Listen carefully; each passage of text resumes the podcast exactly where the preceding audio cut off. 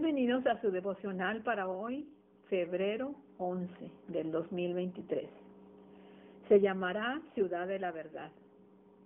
Jerusalén se llamará Ciudad de la Verdad y el monte de Jehová de los ejércitos, monte de santidad. Zacarías 8:3. Satanás sedujo a nuestros primeros padres para que comieran del fruto prohibido al espetar la mayor mentira que alguna vez haya sido dicha en esta tierra. No es cierto, no van a morir. Génesis 3:4. Su demoníaca habilidad para mentir lo hizo merecedor del título Padre de Mentira.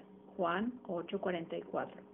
Pero además se ha especializado a lo largo de los siglos en hacer de nosotros personas mentirosas ciertamente. Al ser humano le resulta fácil y natural mentir, dice Robert Feldman, que la gente común suele mentir para dominar sus propias inseguridades, para crear amistad o para evitar un desacuerdo. Motivos nunca nos faltan.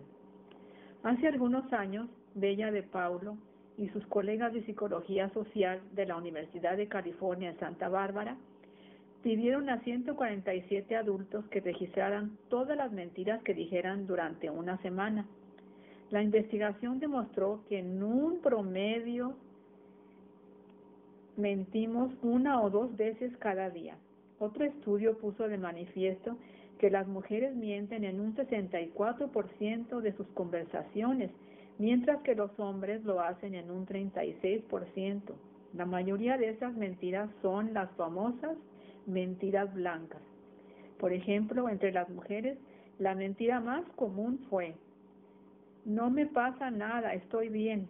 Y entre los hombres, una de las más populares fue, no, cariño, no estás gorda. En fin, la mentira se ha convertido en un elemento obvievo de nuestra humanidad. Dice el salmista que hay gente que su mayor placer es la mentira, ni hemos de caer en una aparatosa frivolidad que nos haga pendular entre la mentira y la verdad constantemente. En el monte santo de Dios solo habitará el que de corazón dice la verdad. Salmo 15.2. Debido a que para nosotros mentir es tan natural como respirar, necesitamos que una obra celestial se efectúe en nuestros corazones, como Isaías precisó, que se nos diga Mira, esta brasa ha tocado tus labios, tu maldad ha sido quitada. Isaías 6:7. Que hoy nuestra oración sea, no quites de mi boca en ningún tiempo la palabra de verdad. Salmo 119, 43.